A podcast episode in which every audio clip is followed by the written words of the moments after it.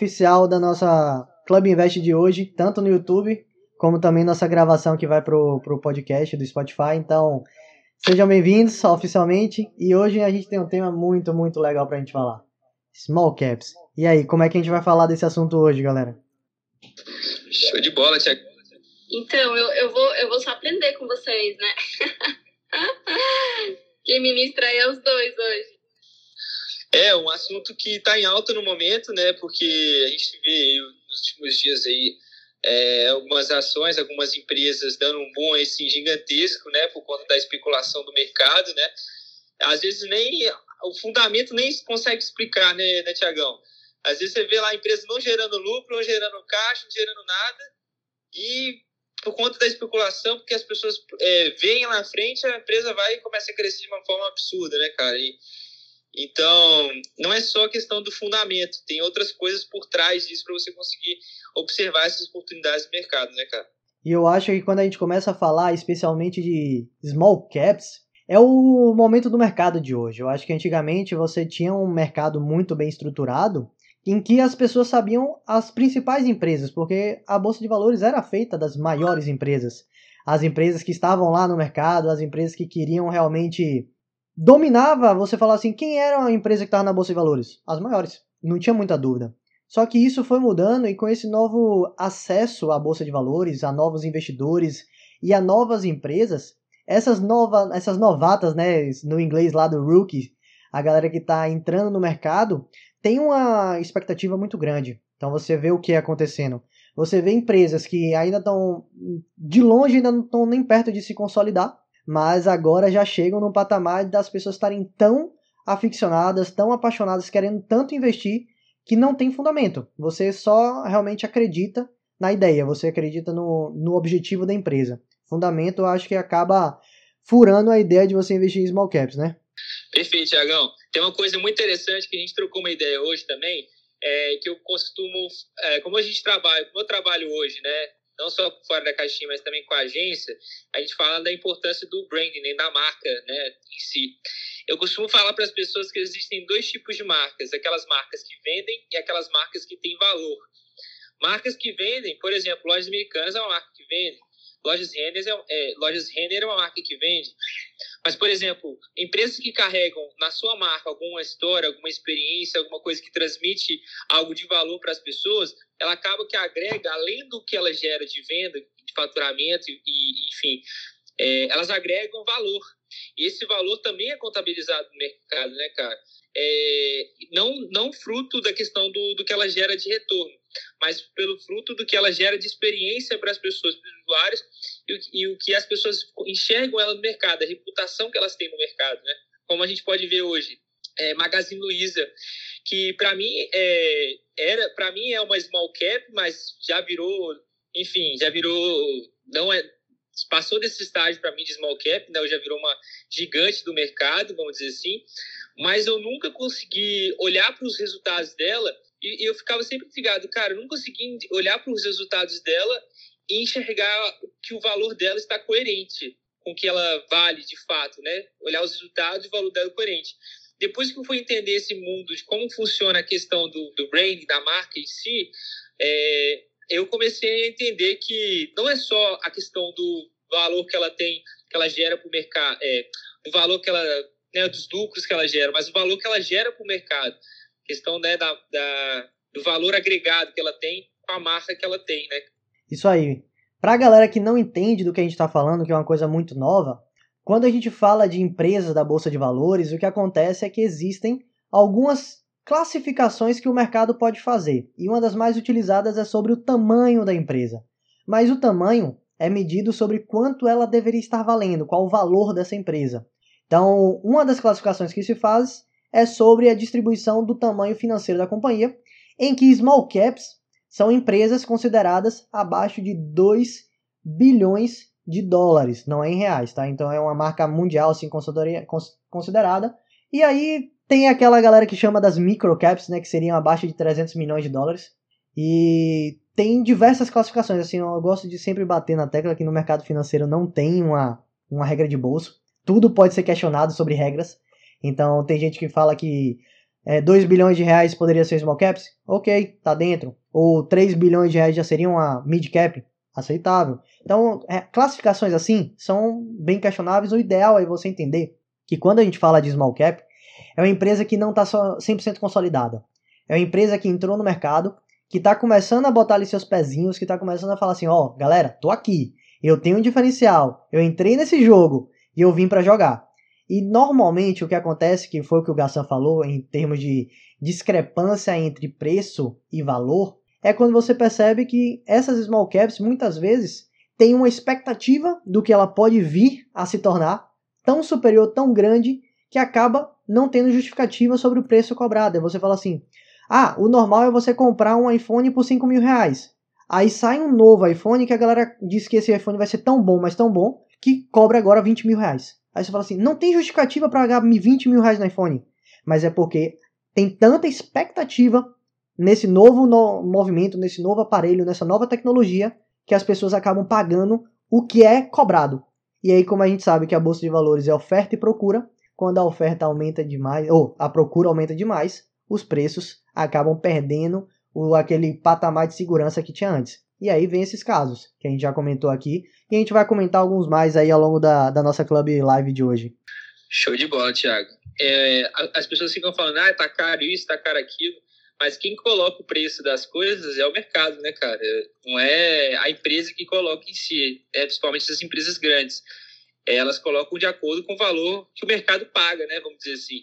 Então, se ela está naquele valor, eu acredito que o mercado está pagando esse valor, está enxergando que ela está realmente naquele valor, né? É, e eu queria a gente bater uma bola aqui, Thiago. É, quais empresas aqui você considera, e eu também vou falar algumas, uma small cap da vida, né? As pessoas, hoje eu vejo, eu já vi muitas pessoas postando, falar, ah, não, essa empresa aqui é uma small cap, essa empresa aqui é uma small cap, enfim. Mas, né, a gente tem, é, é uma concepção muito no achismo, assim, eu, eu vejo no mercado, assim, né? É, tem, claro, uma, um conceito mais, mais é, meio consolidado no mercado, mas isso vai variando muito, né? Dependendo dos casos, uma empresa era small cap, vira mid cap, enfim. O que, que você acha em relação a isso? E nesse jogo ainda tem outra coisa, né, Gassan?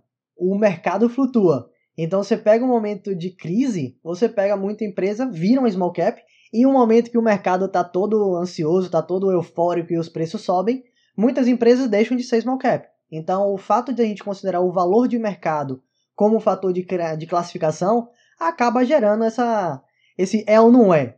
Mas eu gosto de dizer o seguinte: se a gente quer realmente trabalhar de uma forma mais eficaz, de uma forma mais real do nosso momento de hoje, uma das formas da gente identificar o que é um small cap é a gente ir exatamente no ETF brasileiro, que é o Small 11, que ele é um ETF que replica as empresas que compõem o índice das small caps. Então, se a gente quiser saber que empresas estão lá, você tem essa lista. E eu até puxei aqui, tá, Gassan? Então, a gente tem algumas empresas.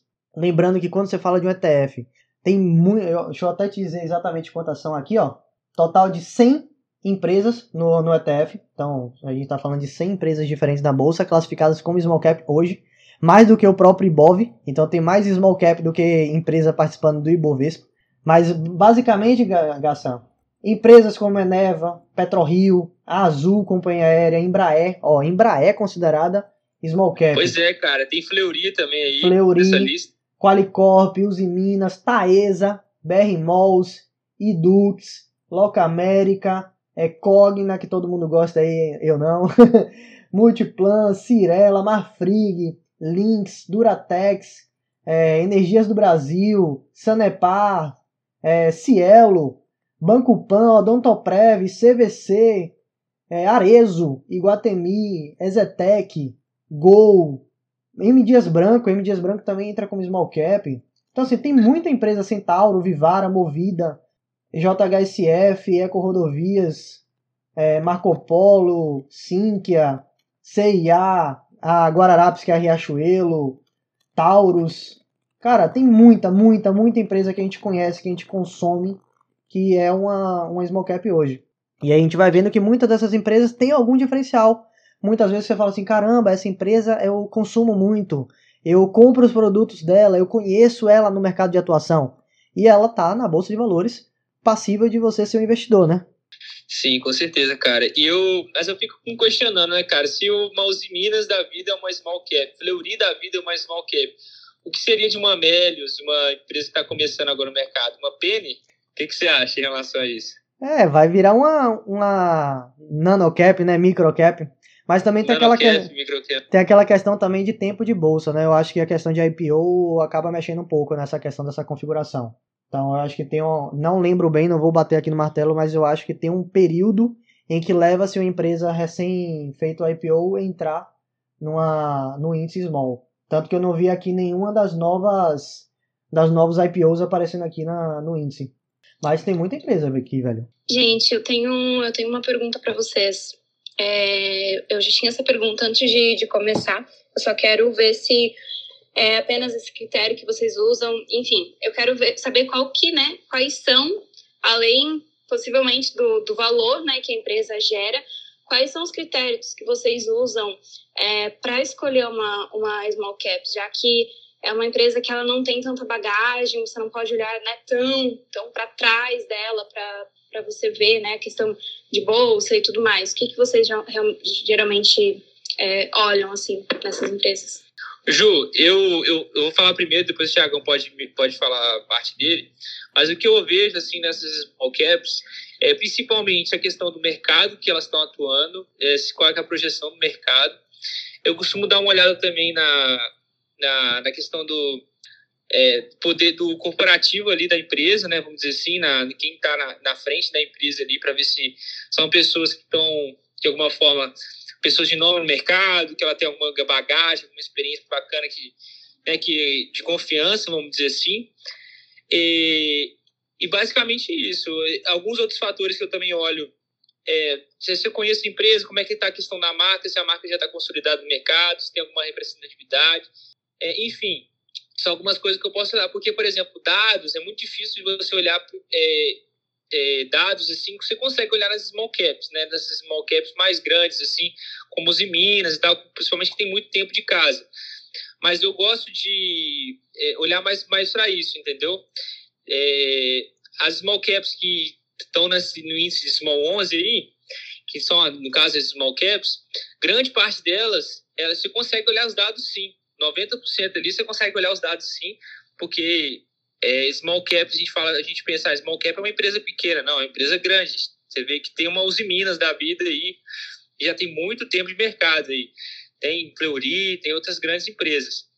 É mais para empresas que estão começando no mercado agora, entrando no mercado agora, como Melios, é, Banco Pan, enfim, é, outro, entre outros bancos, é, Randon, outras empresas desse tipo, eu, é, Pets também, é, essas empresas que fizeram IPO recente, enfim, eu olho mais essa questão de administrativo, é, questão da marca, enfim, o mercado que elas estão atuando, qual é a projeção desse mercado, enfim. É, Ju, eu acho que Gassan falou muito bem nessa parte. E antes de dar o que eu olho, eu gosto de falar o porquê. Qual é a, o grande interesse que as pessoas têm na hora de falar de vamos investir em um small cap? Na prática, um small cap ela tem um grande diferencial porque por ser uma empresa que ainda não está consolidada no mercado financeiro, ou seja, ela não tem um valor de mercado tão elevado, ela, como a gente comentou, tem algumas que já têm uma certa robustez e dominam o seu mercado, ok. Mas a grande maioria não tanto. Na real, ela possui um potencial de se tornar uma grande empresa, uma empresa que tem um olhar internacional, por exemplo. Assim, a gente sabe que a Petrobras é uma empresa gigantesca. E ela é tão grande que ela é negociada em bolsa de valores fora do, do, do país. Então o capital de fora do país entra também na empresa e isso contribui para que o valor da empresa aumente. E quando você entra numa small cap, você vê este potencial de você começar realmente a ter uma empresa na tua carteira que ela vai começar de baixo e se der certo e ela realmente se consolidar sendo uma empresa forte, pesada no mercado, caramba, aí essa empresa pode ter seu capital multiplicado por um número que na bolsa de valores já, se comprovou que é impossível dizer até onde. A gente fala de multiplicação de duas, três, cinco vezes e acha que é muito, mas tem muita small cap aí que virou realmente um grande diferencial, que aumentou em 100 vezes o valor dela, em 200 vezes. É, uma Tesla da vida, por exemplo. Aí, pô. É, a Magazine foi um aqui no Brasil, a Tesla lá fora, ela entrou como sendo uma small cap, e hoje ela sozinha é maior do que todas as outras montadoras mundiais. Já passou Toyota, Fiat, Volkswagen, todas essas grandes montadoras, a Tesla já passou, então ela deixou de ser uma small cap, ela virou uma blue chips, né? A gente já fala que é a maior, maior classificação possível. E quem investiu lá atrás teve uma valorização de capital absurda. E aí o porquê da gente investir em small cap é esse. Agora, o que é que eu olho? Eu vou falar muito que esse isso que Gassa falou faz muito sentido. Não adianta você entrar para olhar small cap como você analisa um Itaú, um Bradesco, uma Petrobras. Não é a mesma coisa. São empresas que têm um, uma dinâmica diferente. São empresas que saíram do zero há muito tempo e já tem anos que estão no topo do mercado. Então não faz sentido você falar de, por exemplo, dividend yield, você falar que não quer uma empresa muito endividada, de você falar que quer uma empresa que tem lucro constante nos últimos cinco anos, que não deu prejuízo nos últimos cinco anos. Cara, Tesla deu prejuízo no ano passado. Então, tipo assim, 2020 foi o primeiro ano que a Tesla deu lucro. Então, a gente tem que ter uma pouca de, um pouco de flexibilidade, olha, small cap, ir para esse lado de você falar da, da gestão. Por exemplo, como a gente falou, na Magazine Luiza, o Fred Trajano fez total diferença no que aconteceu na empresa. Não dá para falar de Tesla sem falar de Elon Musk. Não dá para falar de uma Amazon quando era pequenininha com, sem, não, sem falar de Jeff. Então, quem tá ali na cabeça, quem tá ali na frente, tem um grande peso e responsabilidade no caminho que você vai ter. Então, analisar esse tipo de pessoa faz total diferença. Por exemplo, o fator Elon Musk na análise da Tesla é um fator primordial para sim para não. Tem gente que fala que ele é tão doido que ele pode destruir empresa e não investe, e tem gente que fala que ele é tão genial que quer estar tá investindo porque o cara é um, uma máquina. Então, assim, é muito subjetivo. Não é uma, uma receita de bolo igual você analisar umas blue chips, que é muito simples de você saber que a empresa, uma Ambev que nunca deu prejuízo, tem mais de 20 anos que dá mais de 8 bilhões de lucro, distribui mais de 50% de payout e tá tudo lindo. E o fluxo de caixa é gigantesco. Cara, na small cap vai ter anos difíceis, vai ser momentos que vai ser mais complicado, você tem que ter mais aceitação a quedas, você tem que estar tá sujeito. Então, assim, o fato de analisar small cap tá nessa, nesse lado e no lado de você administrar sua carteira. Porque eu também conheço algum, alguns mentorados meus que entraram na cabeça de só compra small cap, só compra small cap porque eu quero valorizar minha carteira. Mas ficou com uma, volatilidade de um patamar que quando vem um, um baque ali no mercado, a carteira dele oscila 5% por dia. É muita coisa numa carteira. Então eu boto muito nessa tecla. Small cap é importante, mas se você tem somente small cap, se você se coloca no risco de ter um bocado dessas empresas que a gente olha ali, muitas patinam, muitas têm alguns anos que não entregou resultado, então tem que ter muito cuidado com isso para você não colocar um risco gigantesco na sua carteira querendo muito resultado. Às vezes quem quer ah, correr muito rápido na bolsa acaba se afogando muito cedo, né? Já aconteceu comigo isso, correr muito rápido na bolsa e afogar cedo, né, cara? Acho que aconteceu com muitas pessoas e, e por isso que a gente está aqui também. O Thiago também já passou por momentos difíceis assim, né? E a gente não pode colocar ganância nesse jogo, não. Que é um jogo que a ganância não, não tem vez, né, cara? A ganância é muito complicado você colocar ganância nisso. Eu falo aqui também, Thiago, costumo dizer, muitas pessoas me perguntam ah, qual é o small cap é, da vez, enfim, qual que é a empresa que vai rentabilizar mais, enfim, a gente não consegue prever. E eu vejo que muitas pessoas também confundem small caps com nano caps, micro caps, né, cara? É, há uma grande diferença entre essas empresas. Você mostrou, você falou pra gente grandes empresas que, sinceramente, por exemplo, uma Uzi Minas, eu, eu não sei, cara, eu tenho minhas dúvidas se ela realmente é uma small cap ou não, né? Eu, eu, depois eu tenho que ver até o critério de novo da small cap, porque para mim Uzi Minas não se encaixaria em small cap, né? Pelo tempo de mercado, pelo né, o que ela gera, pela consolidação que ela já está no mercado, vamos dizer assim, né? Mas, enfim, é, como é que, você sabe dizer, o Tiagão, como é que funciona a questão da, qual que é os critérios que é para a empresa sair de uma de um patamar de nano cap para uma small cap, vamos dizer assim? Na prática, como o mercado simboliza, é o que eu falei. A partir de 300 milhões de dólares de valor de mercado já é uma small. Então, virou uma small cap e abaixo de 300 milhões seria uma nano, nano micro cap. Aí realmente essas classificações já são um, meio indiferentes. Mas uma coisa que eu queria falar antes disso, Gastão, eu tô até botando aqui na transmissão do YouTube, para quem não sabe, a gente transmite no YouTube também. É, o índice small, no, antes lá da pandemia, chegou a bater 137 reais. Então, quem comprou lá o ETF Small, Small 11 viu ele bater 134 e no pior momento da pandemia estava lá na faixa de seus 75 reais. Então, quase metade de perda na pandemia. Então, mostra que é um setor que, se você tem uma exposição muito grande small, você está suscetível a uma oscilação de quase 50%, né? A bolsa de valores não caiu nem de perto isso. Caiu uns 30 e alguma coisa, se eu não me engano. Só que o que me chama mais atenção é que lá na pandemia, lá no, no pior momento, a gente estava falando de uma bolsa de 68 mil pontos e ela já dobrou. Ou seja, quem entrou lá já viu seu capital ser recuperado. A gente já passou do momento. Só que o índice small ainda não recuperou. Continua beirando na faixa dos 130. Então, se a gente estava lá na faixa de 139, 140 reais antes da pandemia, agora ainda não passou de 135, isso mostra que é um setor complicado. Por quê?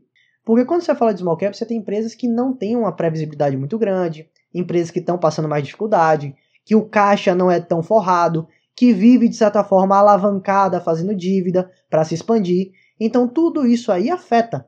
Então eu sempre boto nessa tecla que você ter essa ganância de querer fazer o seu capital multiplicar muito rápido, nem sempre vai, isso vai acontecer. Porque quanto maior queda, maior necessidade de crescimento para voltar à estaca inicial. Então a Small ela tem um pouco disso. Por isso que eu sempre falo para os meus alunos, onde eu dou mentoria, onde eu faço meus cursos, etc. Small cap é muito interessante, desde que você saiba medir o quanto de small cap você tem e quais são elas. Porque, por exemplo, nesse meio aqui a gente está falando de empresa de companhia aérea, né? A gente falou que tem Gol, que tem Azul. Cara, essas empresas continuam brabo, negação. Assim, tá difícil a situação. E aí você tem empresa de varejo, que não tem um caixa muito bom e precisa de fluxo de, de estoque. Cara, outra vida difícil. Empresas que estavam lá em franca expansão, cheio de dívida, dívida boa, mas agora não está vendendo. Então a alavancagem vai prejudicar e gerar juros da dívida. Então são coisas que vão acontecendo aí, que vão pegando nesse, nessa situação do cuidado, que é muito bom você acertar um small cap, por exemplo. A gente pegou algumas empresas de varejo aí que multiplicaram 3, 4 vezes o valor que você investiu, mas no meio do caminho pode ter outras que não vai acontecer isso. Então rapidinho aqui que eu vou pesquisar as classificações para você por small, por, por cap, rapidinho. Eu, eu queria ver, eu queria ver da, da small para blue chip, né? Mid, é, mid cap para blue chip depois. Porque para mim, é, é muita gente fala que dá os em Minas como uma blue chip, né? Os em Minas, Gerdau, pelo valor de mercado que elas têm. Eu fiquei até curioso agora por que, que a Uzi Minas está nesse índice aí de small, de small 11, né? Enfim, é uma coisa interessante também, que é uma, uma das small caps, né, que, que, o Thiago colocou aí como small cap, que é a Uzi Minas, cara, o valor da, dela que estava valendo no início da pandemia ali, quando, quando o mercado estava 61 mil pontos, é, o valor de mercado dela tá, ela estava valendo 4,20 na bolsa, hoje já está batendo 16 reais, ou seja, quatro vezes mais, é, ela multiplicou quatro vezes né, o valor dela. Entre outras empresas, assim. Eu acho que por conta dessa volatilidade, talvez, que ela foi talvez colocada nesse patamar, assim. Mas que hoje ela é, não entendi como, por que ela está nesse quadro aí de small, é, small caps, né, vamos dizer. Tem a Fleury, por exemplo. A Fleury, por conta do, talvez, enfim, valor de mercado, não sei. É, a principal classificação é o valor de mercado. Isso aí é, é, claramente é o valor de mercado que pesa nessa, nessa classificação. Ju, você tem alguma dessas empresas que a gente comentou em carteira? É, tem a, a Pets, né? A Pets, é, a Pets é uma é, nanocap, né? É, é Ah, ela não Eu acho que ela ainda não entrou por causa do IPO. Eu acho que daqui a pouco é, ela entra. Ela tem um IPO bem recente. Talvez as lojas Renner seja uma, Sim. uma small cap, né? Lojas Renner, uma small cap. Tá no, tá no índice small 11, Tiagão? Deixa eu pesquisar aqui. Ali Não, não tá não. Então, é, então, então eu acho que eu não. Lojas Marisa tem. Eu acho que eu não tenho. Não que eu me lembre. Taesa, Fleury. Eu tô namorada aqui. Taesa eu tenho. Pronto, Taesa, Taesa Small Caps também, né? Taesa Small. É, Taesa eu tenho. A galera da IRB também, os torcedores da IRB. é, nossa senhora. Essa da IRB, torcedores da IRB é complicado. Não, Mas eu... a Ju tem muita, tem alguns blue chips, né, né, Ju? Principalmente bancos, nossos bancos é difícil achar uma small cap banco, assim. É, o banco Não, tem vários small caps no banco, né? Mas e o BMG. os grandes bancos são tudo blue chip. Isso, perfeito. É, banco tem bastante. é, o Banco Pan e, a, e, o Banco BMG são dois bancos que estão no, no índice small. Bem tranquilo. Uma coisa que eu falo muito dessa questão, eu acho que Ju é um exemplo prático e vivo dessa questão da, da carteira small e a carteira blue chip, é que a grande maioria das pessoas deveria estar começando a montar uma carteira de blue chip. Eu boto muito nessa tecla que se você está no começo da tua vida, está começando a investir e já tem uma carteira cheia de small cap, você tem um risco muito grande. Eu acho que você ainda não tem experiência de administrar. Ok, se você botar um índice de um ETF, menos mal, porque quem, qual a empresa vai participar tem ali as regras, né? Mas, cara, eu acho que todo mundo deveria começar com a carteira muito mais blue chip, empresas mais consolidadas, os grandes bancos, as empresas que fazem parte do índice Bovespa, essas daí que dão uma segurança muito maior para o investidor, que fazem o investidor se acostumar com as oscilações, mas não é oscilações tão grandes, gritantes como tem small cap que num dia sobe 20%, no outro dia cai 15%. Isso aí tem várias, várias opções. Então a gente sempre bate nessa tecla que é interessante você começar. Mas como eu falei aqui para você, eu ainda não achei a, a, a, regra do ETF, Gação. Então assim, eu não, não vou bater aqui na tecla a regra do ETF, porque a Uzi Minas está aqui dentro. Não sei se é porque na última revisão do ETF ela estava com o valor de mercado baixo antes da alta, e aí por isso se manteve. Por exemplo. Acho que é provável, cara. Essa... Ela, ela tava 4 reais no. Há pouco tempo atrás já, já tá 16 reais a ação, cara. Exatamente. Quase o valor de mercado. Tem, tem um comentário aqui no, no YouTube que falando que a Embraer também é outra empresa que subiu muito esse ano e pode ser uma empresa que saia do índice por causa dessa recuperação do valor. Então, grandes empresas que caíram seu médias empresas assim falando, caíram o valor de mercado por causa de um evento de bolsa de valores mesmo que tem oscilação, ela pode em um dado momento entrar na classificação do ETF e aí você vai ter essa valorização da tua carteira e na próxima revisão do ETF, que acontece, ele sai do ETF, mas na prática você meio que ganhou a grana porque é feita a venda na carteira teórica, né? Então assim, acho que a gente pode até marcar outra outra Club Invest falar só de ETFs aí chamar o Renan para a gente comentar. Mas essa estratégia de administrar para quem ainda não tem tanta experiência de mercado é muito interessante. Eu mesmo falando aí para quem quer saber de como eu faço com os meus investimentos, eu tenho ali uma parcela de 15 a 20% da minha carteira de ações que eu coloco as small caps. Agora, sabendo gerir o risco daquela operação. Então, assim, eu tenho uma dúvida de uma small cap que eu tô falando assim, caramba, essa daqui eu vejo um grande potencial. Mas é aquele potencial que pode dar errado, eu coloco uma quantia pequena de dinheiro. Não vou arriscar uma grana minha nesse processo. Então, eu acho que é muito essa noção do investidor. Não é errado ter small cap. Agora você tem uma carteira só de small cap, lotada, e sem o preparo e a, e a, e a mentalidade do que pode acontecer com a carteira dessa, é um risco muito grande, né? Com certeza, Tiagão. É, eu acho que é, para quem, principalmente para quem tem tá no começo da jornada aí de investir, é, talvez é, esse sobe e desce da grande volatilidade das, da, dessas empresas não, não seja saudável, né? Vamos dizer assim. É, eu queria comentar também como é que funciona lá no exterior, né, cara? É muito parecido com aqui no Brasil, nessas é, classificações de empresas, blue chips, é, é, small caps, nano caps. Eu acho que até uh, a gente é, é, puxou um pouquinho de lá, né? Copiou de lá essas classificações. Mas é, também tem as penny stocks, né, cara? Que de alguma forma são empresas que Penny significa, tipo, a sobra da sobra, né, cara? é o centavinho. Centavinhos, né? Eu já, já troquei uma ideia com a Ju, a gente fez até uma... Eu tenho uma! A Ju tem uma, uma penny stock lá. Coloquei bem pouquinho. Tecnologia.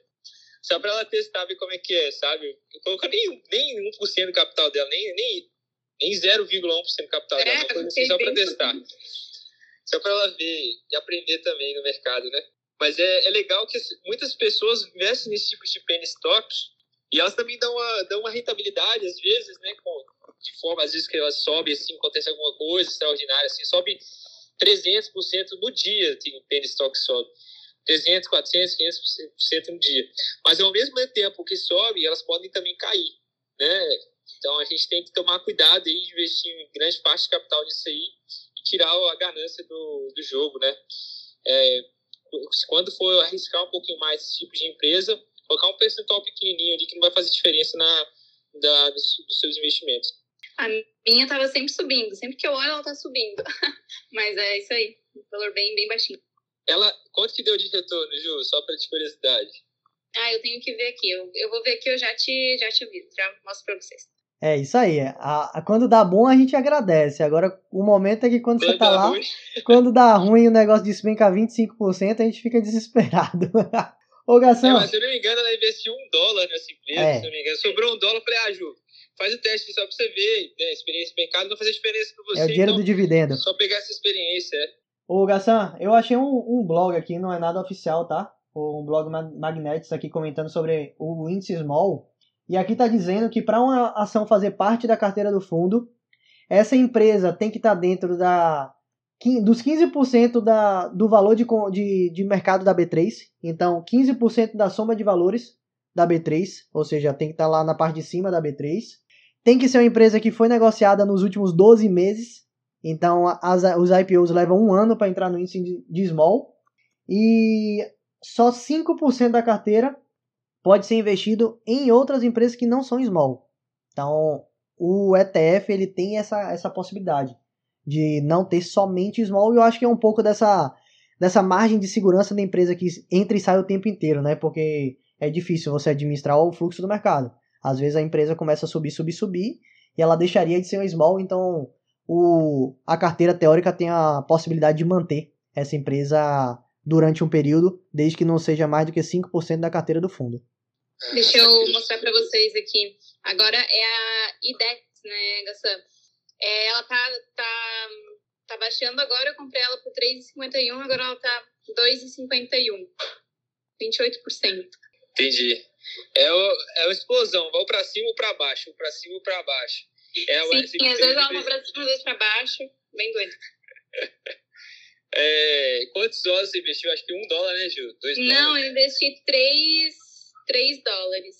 Três dólares. Mas uma coisa favorável, né, para quem tá começando a investir e fala que não dá para investir com pouca grana. Aqui no Brasil tem ação de 4, 2, 3, 5, 7 reais e lá nos Estados Unidos coisa de 1 dólar, centavos de dólar. É muito acessível a barreira de entrada dos Estados Unidos é bem melhor, porque assim você consegue comprar frações de empresa, né? É, não é igual aqui no Brasil, por exemplo. Aqui você consegue comprar uma, no mínimo você pode comprar uma, uma ação, né? Lá você consegue comprar fração da ação, ou seja, uma ação que vale 200 dólares, você consegue comprar meio dessa ação, ah, consegue comprar 100 dólares dessa ação, você comprar meia ação. E, e aqui nessa, no Brasil não existe essa possibilidade, então a barreira de entrada é é muito melhor, assim, né, para quem está começando, enfim. Mas também exige um conhecimento de. É, tem, tem outras variáveis que precisam ser estudadas, né, para você ter. É, entender sobre esses mercados antes de você entrar. Mas, enfim, é uma experiência legal, assim, para a pessoa conhecer. Eu acho que. É, é, eu, eu, falo, assim, para as pessoas que eu, de alguma forma, eu, eu induzo, assim, eu, eu não recomendo, mas eu é, direciono elas para elas terem a experiência delas mesmas, né? A Ju sempre fala comigo, ah, tem empresas que sei lá o quê, sei lá o que. Fala, cara, testa. Olha aí, investe um dinheiro para ver como é que funciona isso aí, porque você só vai conhecer na prática como é que funcionam essas coisas. E às vezes investir um dinheiro que não vai fazer diferença para você se torna uma experiência mais saudável e que, que não vai te prejudicar ou causar algum transtorno para você, né, Tiagão? Então, eu sempre peço isso, né, para as pessoas terem experiência por elas mesmas, não ficar dependendo muito de banco, de agente de investimento. Esse conhecimento eu, julgo, eu julgo essencial para as pessoas, né, cara? Nossa, eu acho que não existe alguém falar de investimento sem botar na prática. Você só vai realmente entender esse jogo quando o teu dinheiro estiver na reta. É quando a gente realmente sabe que o negócio está acontecendo, que a, a chance do jogo virar é ali. Mas aí, Gassan, eu queria falar agora sobre um pouco do que a gente fala sobre a magia, né? O nosso tema de hoje é magia de investir small cap. E eu acredito que o porquê a gente está falando de small cap é exatamente o que leva algumas pessoas a entrarem e o que a falta desse conhecimento não fez algumas pessoas perceberem o potencial. Óbvio que a gente não está aqui para dizer nenhuma indicação. É óbvio que o movimento do mercado, às vezes que você perdeu, é difícil você recuperar. Então tem muito desse cuidado também. Mas eu queria falar, por exemplo, hoje, na minha carteira, a carteira que eu publico lá no, no meu Instagram, então quem quiser acompanhar, eu faço investimento e mostro na, na prática como eu faço. Eu montei uma carteira que era blue chip praticamente, as primeiras posições de Itaúsa, de VEG, Ambev, Engie, empresas bem consolidadas. Só que o fato de você ter investido nessa empre nessas empresas ao preço que ela estava meio que ficou de lado, o preço valorizou um pouquinho tal, não sei o que. VEG não, né? VEG é um caso à parte, mas Ambev, Itaúsa, Engie, são empresas que meio que ficaram no beabá. Só que o que aconteceu? Eu acabei investindo em outras small caps ao longo do meu caminho, ao longo desses mais de dois anos que eu estou investindo publicamente meu dinheiro. E essas empresas que são small caps acabaram valorizando tanto, tanto, tanto, que hoje passaram o valor que eu tenho nas minhas blue chips. Então, quando a gente fala da magia de você ter um investimento small cap, é você começar a entender que existe um alto potencial dessa empresa que você está comprando, ela multiplicar o valor que você investiu. Por exemplo, eu tenho empresa aqui que multiplicou mais de 327%. Isso dá mais de 4 vezes de ganho. Quase 4 vezes e meia do dinheiro que você colocou, você tirou. Então, quem bota 10 mil reais está com 40, 40 e poucos mil. Então, isso que é uma grande diferença quando você fala de small cap. Uma Itaúsa, uma Ambev, que são empresas maravilhosas ou empresas que têm zero defeito, assim, se a gente for falar no fundamento, não vão fazer isso com seu dinheiro. São importantes? Claro que são. Tem um outro objetivo. Mas não, você não vai ganhar muito dinheiro investindo no Ambev e achando que ela vai sair de 14 reais e vai para 38. Eu não sei nem se nos meus sonhos mais otimistas isso possa realmente acontecer. A gente não é maluco dizer que é impossível, né? No mercado não tem nada que, que seja impossível de acontecer. Mas eu acho totalmente improvável. Mas é o fato de você ter a opção de investir em small caps que isso pode acontecer.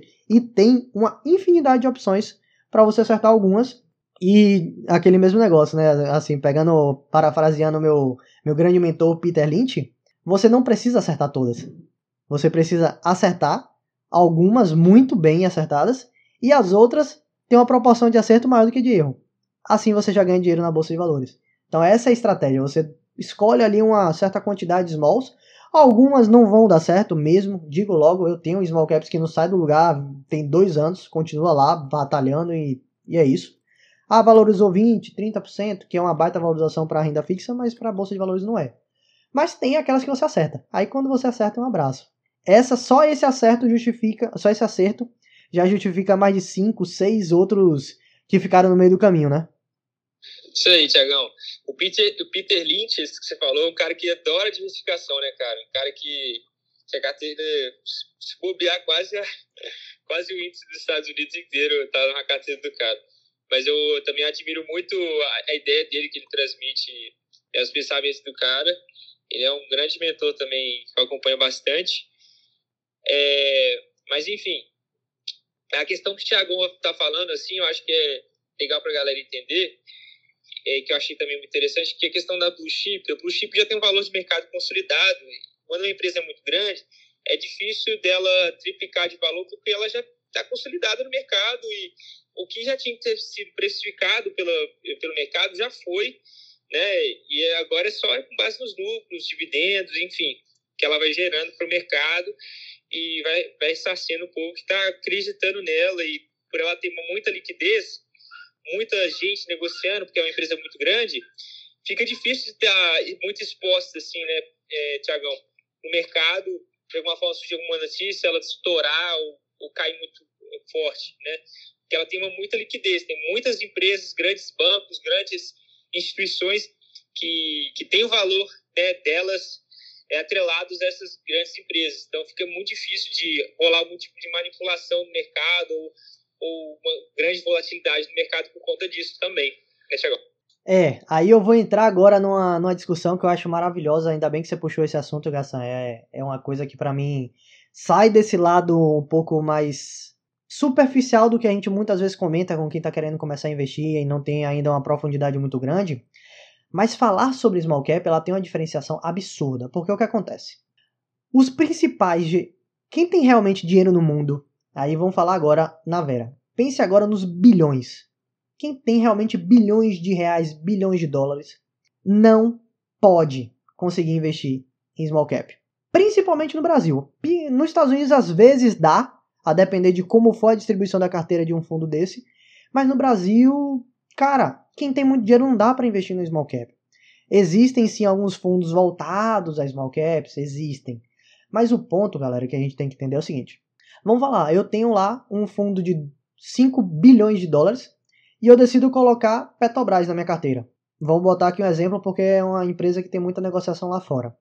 Ok, se eu quiser botar 10% do fundo de 5 bilhões, eu precisaria comprar 500 milhões de dólares de ações da Petrobras. Eu posso, porque essa empresa tem liquidez. Óbvio que não vai ser de vez, vai ser aos poucos, ele vai criando a posição. Mas é possível uma empresa dessa ser investida pelos maiores investidores do mundo, pelo fator liquidez que Gassan comentou aqui.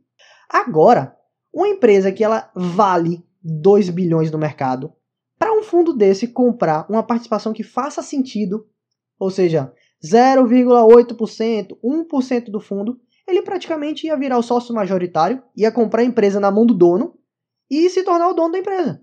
Porque ela não tem valor de mercado suficiente para um, um grande fundo comprar essas ações. E aí o que acontece? Esses grandes fundos que colocam dois analistas para cobrir a empresa, acompanham todos os resultados, acompanham tudo no detalhe, nada passa batido. Então, aconteceu uma coisa, o que é que acontece? Na hora, o pessoal vai lá e já faz o quê? Vende ação, movimenta, tá tudo nesse, nesse jogo. Então é muito difícil você ter uma diferença de preço, que é o que a gente comentou lá no começo. O mercado, ele diz o preço. E aí, a gente vai acompanhando, vai acompanhando, vai acompanhando. Então, apareceu uma nova notícia que impacta a empresa. Esses analistas já estão sabendo descobriram até antes de você, investidor pessoa física, já desmontou a posição e o valor da ação caiu. Você perdeu dinheiro. Agora, como a gente está falando de small cap, não tem esse efeito, porque às vezes o cara não tem como pagar um analista para ficar cobrindo uma empresa pequena, ele não tem como entrar porque o dinheiro dele é muito grande para a empresa, e essa empresa acaba ficando largada ao mercado. E aí o que é que vai acontecendo? Você, como investidor é, pessoa física, você pode comprar, você pode investir nessa empresa, ela pode ir seguindo seu caminho até o momento que se torne tão óbvio, tão óbvio que o mercado precisa comprar essa empresa para ela deixar de ser uma small e começar a crescer e ter liquidez. Aí vai vir os grandes e quando esses grandes comprarem pelo fato de ela não ter tanta liquidez, o preço vai disparar. Então, quando você olha uma small cap que no dia subiu 25%, não é porque o mundo achou que ela ficou melhor. Às vezes é porque um grande investidor decidiu comprar essas ações. E o fato dela não ter muita liquidez faz o preço disparar. Então, a small cap tem uma magia muito grande para quem é investidor pequeno. Então, você está lá olhando aquela grande quantidade de ações de empresas, vou até botar aqui de novo para gente a gente olhar o pessoal que está aqui no YouTube. Essa grande quantidade de empresas aqui, muitos fundos não têm capacidade de comprar essas empresas. Algumas sim, claro, não vou dizer que são todas. Mas você pega assim, por exemplo, uma uma, vamos pegar aqui, Odontoprev da vida. Não vai ser todo o grande fundo de investimento que vai, não vai comprar essa ação. Então você pode comprar, você monta sua posição e quando o cara desse entrar, se realmente a empresa melhorar muito e ficar óbvio, o que vai acontecer é que sua valorização é muito grande. Porque esse cara vai entrar com muita grana. Perfeito, Tiagão. É, é questão de manipulação de mercado, né, cara? É, você vê, tem um amigo meu que esses dias me questionou, falou assim, cara, por que, que o Warren Buffett está investindo em empresas do ramo petrolífero, em empresas mais tradicionais, e não estão investindo em empresas que estão né, mais de acordo com o mercado, assim, né, de tecnologia, né, de é, energia sustentável, né, como empresas do setor é, de energia eólica, energia solar, enfim, coisas mais renováveis que está de acordo com o futuro, né, vamos dizer assim. Eu vejo que é por duas coisas, cara. Eu vejo pela questão da, da, de, da liquidez. Tem muitas empresas que. Essas empresas que ele investiu têm uma liquidez maior, têm uma forma são mais consolidadas, como ele tem um patrimônio muito grande. Entrar no, é, nesses ramos de empresas que estão começando, é, de alguma forma, traz algum tipo de volatilidade muito grande no mercado, fica mais fácil, é, fica muito manipulável o mercado, enfim é uma coisa muito incerta, né? E como ele gere grandes fundos, né? Como é o fundo da Berkshire Hathaway, é, fica muito difícil, né, cara, ter, ter uma coisa de conseguir ter uma, um crescimento sustentável se você tipo, diversificar em, em empresas que têm pouca volatilidade, enfim. Eu e, acho que é muito Gassan, disso também. É, até pra galera ficar ciente, quando a gente fala de manipulação de mercado, não é a manipulação criminosa, tá, gente? É a manipulação que quando você tem muito dinheiro não tem como, o preço vai mudar. Inclusive, por exemplo, aqui na CVM, a CVM faz algumas análises e pode até criar um inquérito para avaliar se uma empresa X teve uma, uma modificação de preço muito grande para não ter sido manipulação.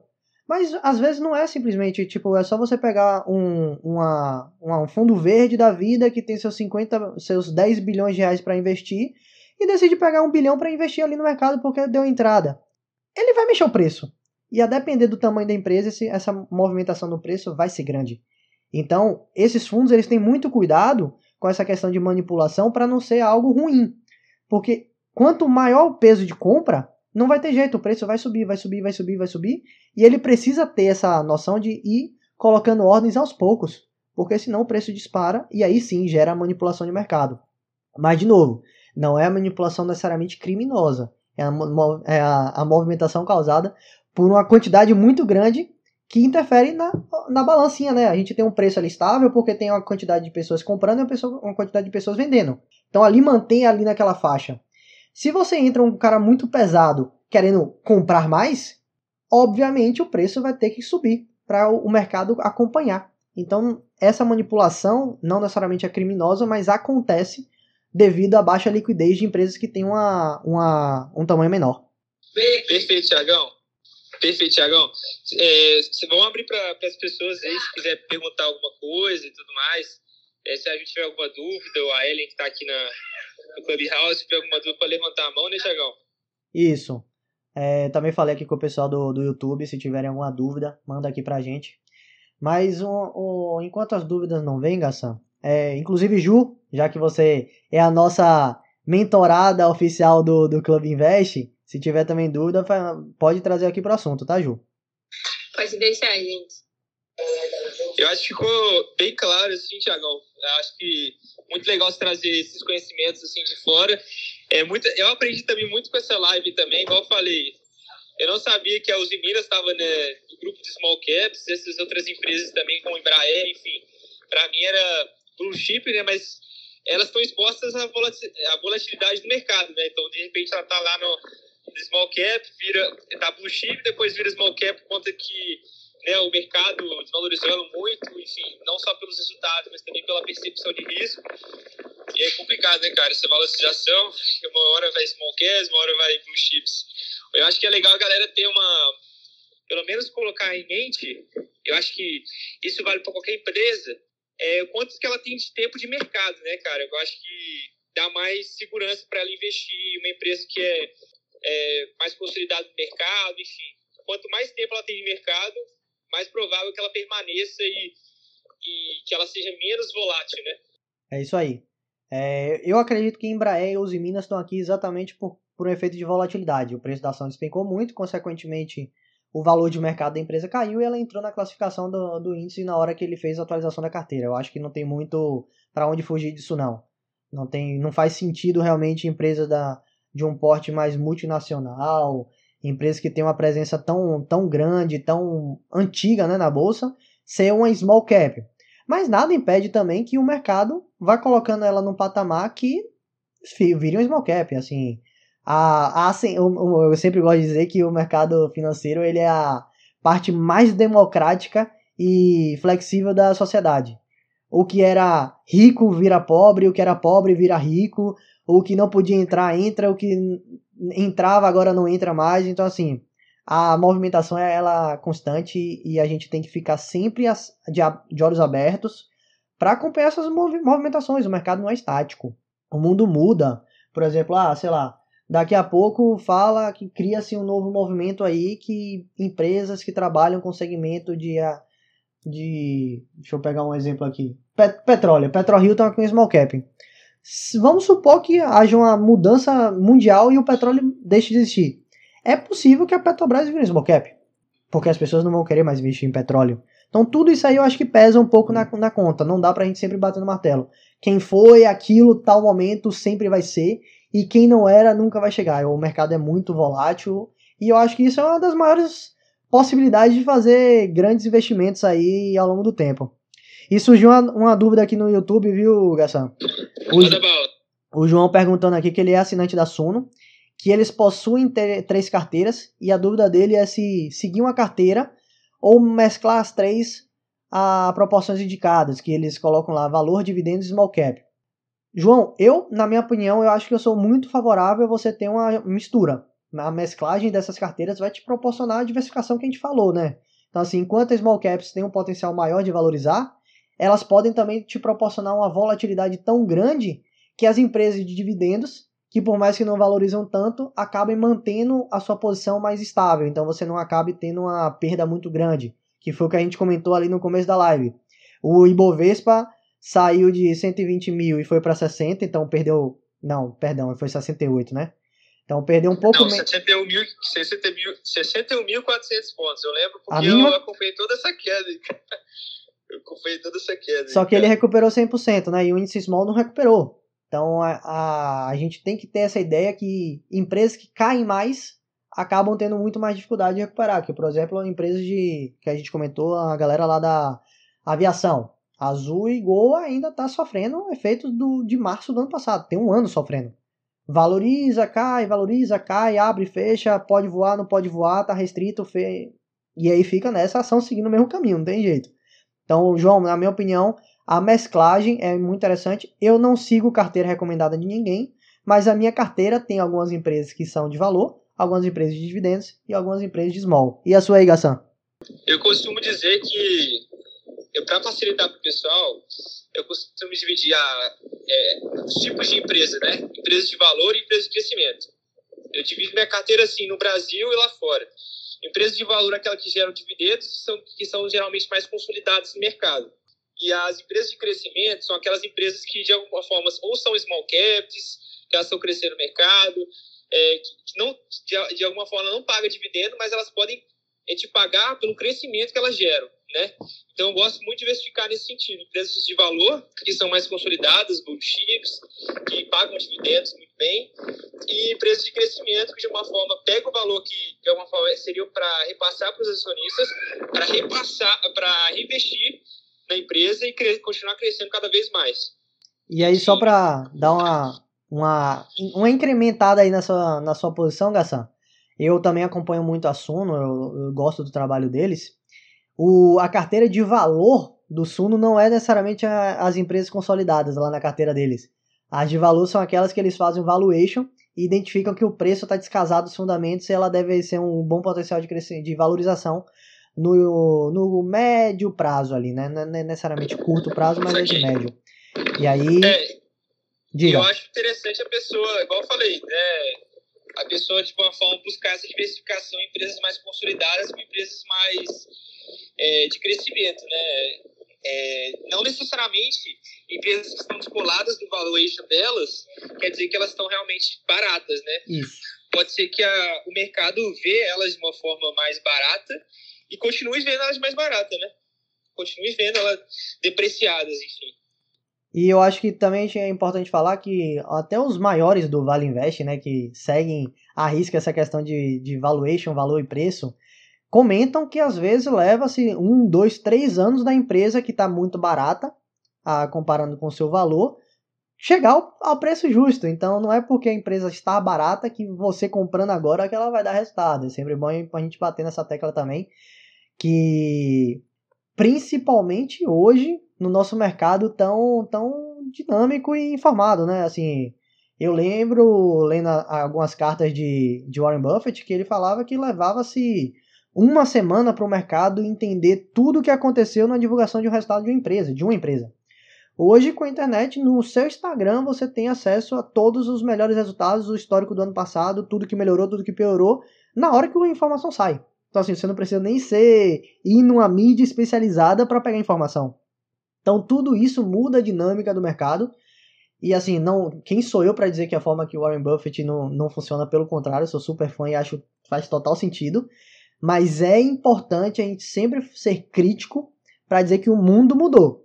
A, o valor, inclusive, tem algumas análises que mostram que a rentabilidade de Warren Buffett foi muito grande antes da revolução tecnológica, antes da grande massificação da internet, antes do lado do, de, da internet vir chegar nos celulares. Então, assim, esse fator internet, comunicação e informação pega muito na forma dos investimentos que antes o cara pegava lá o, o relatório da empresa, na hora que saía, isso levava duas semanas para chegar para o investidor comum. Então, realmente, esse, essa galera tinha uma grande vantagem competitiva frente aos investidores. Hoje, não é mais assim, né? Assim, hoje o resultado sai agora 18 horas da noite, a maioria dos sites, às 20 horas já está tudo atualizado, você tem informação dos últimos 20 anos em tempo real. Pô, aí é difícil. Pelo acesso, isso aí, Tiagão, pelo acesso à informação, é, as empresas não, de alguma forma, elas, elas andam muito descoladas com o valuation mesmo, cara. Eu acho que se ela está muito descolada é porque realmente o mercado está enxergando ela assim, né?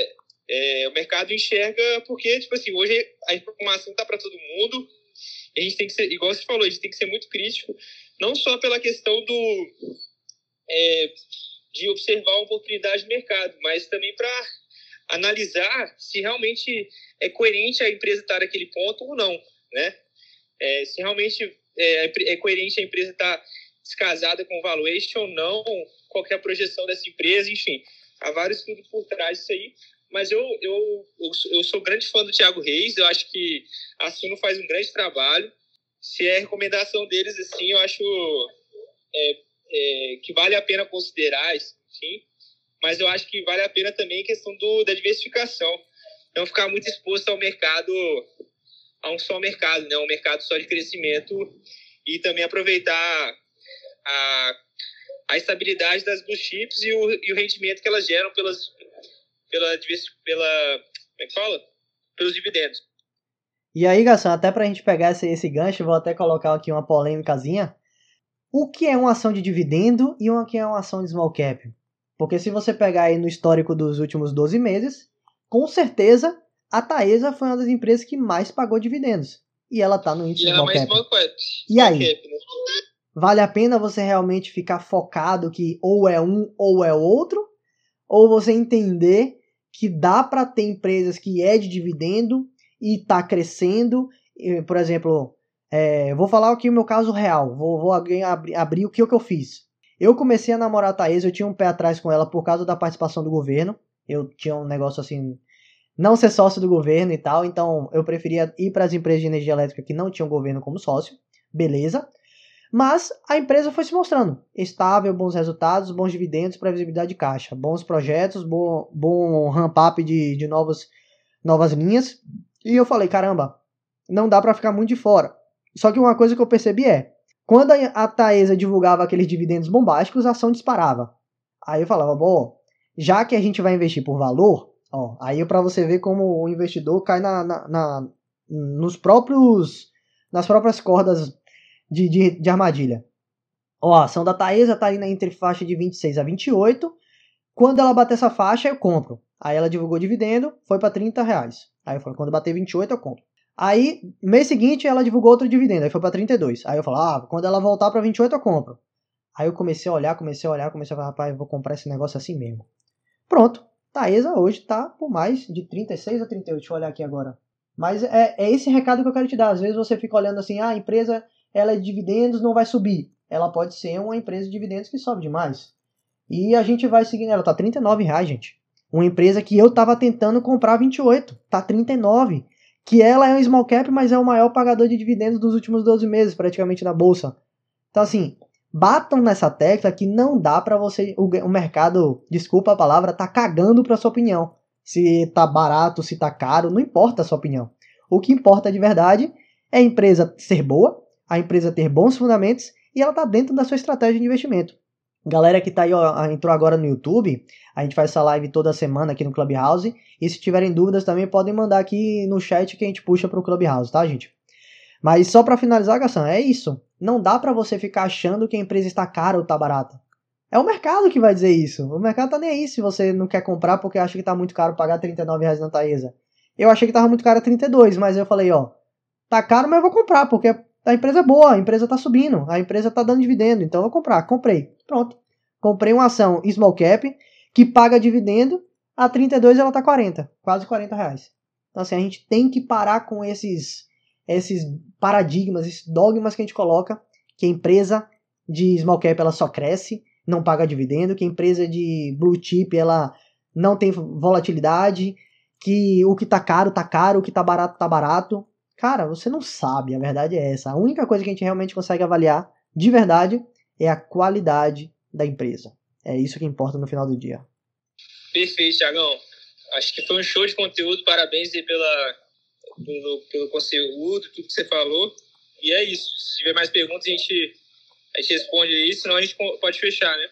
É, aqui o espaço está aberto. Se a galera que está aí no YouTube tiver alguma pergunta para fazer para a gente, é... manda, Ju.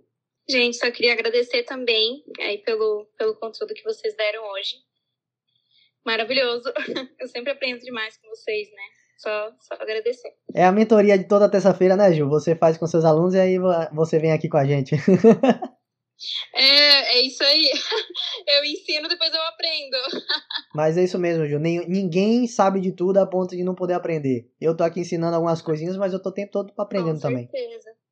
Inclusive, hoje eu fiz um, hoje eu fiz um story no Fora da Caixinha sobre, sobre isso, né? Sobre um livro, inclusive, que eu tô lendo, que fala uma parte sobre isso, que você não é obrigado a saber de absolutamente tudo e também nem tem o porquê você saber de absolutamente tudo, né?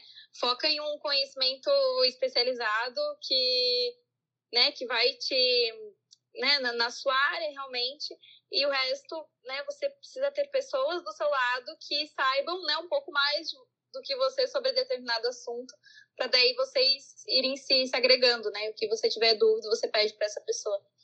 E saber onde perguntar. Né, do network. E saber é exatamente o que eu ia pegar. O network te ajuda a saber a, a, quem e onde perguntar as respostas que você não sabe naturalmente. Faz total diferença. E eu acho que uma das coisas que eu mais admiro aí em vocês e no projeto Fora da Caixinha é isso. Essa, esse networking de você saber, cara, eu não sei sobre tal assunto. Nossa, você sabe aquela pessoa que, que conhece, então você pode perguntar. Ah, eu trabalho com investimentos, mas eu não sei sobre qual é a regra do ETF. Talvez se eu perguntasse se Renan estivesse aqui hoje, ele responderia. Então, não é porque você fala de uma coisa com autoridade que você sabe tudo e não pode não saber. Eu acho que a gente sempre tem que botar nessa tecla que todo mundo tem espaço para aprender mais alguma coisa sempre. Mas eu acho que é isso, viu, time? Muito obrigado aí pela presença de, dos dois. Obrigado, Thiagão. Pra galera aí que tá acompanhando com a gente, todas as terças-feiras, às 19 horas, nosso Club Invest, nossa sala aqui no Clubhouse, é aberta. Quem quiser participar pelo aplicativo, fica à vontade que a gente chama os nossos participantes para tirar dúvida. É, transmito aqui no YouTube também para quem não tem um iPhone, já que é, não é uma plataforma 100% democratizada ainda. Então a gente transmite aqui para dar uma possibilidade do pessoal acessar. E também, a partir de amanhã, sobe no nosso podcast O Seu Dinheiro, o episódio na íntegra para quem quiser ouvir na sua plataforma de áudio preferida. Obrigadão, galera. Gassan, Júlia. Show, Tiagão. Tamo junto. Muito aqui obrigado. Tá no mundo aqui, eu vou, vou sair. Valeu, Show de bola. Obrigado Valeu. pela presença, gente. Até semana que vem. E gal galerinha aí do YouTube, muito obrigado. Se tiverem alguma sugestão de tema, manda lá no nosso, nas nossas redes sociais. Sigam a gente também, Gassan, a Júlia, nas redes sociais. E a gente se vê semana que vem. Abraço a todo Show, mundo. Diagão, valeu. Tchau, tchau, gente.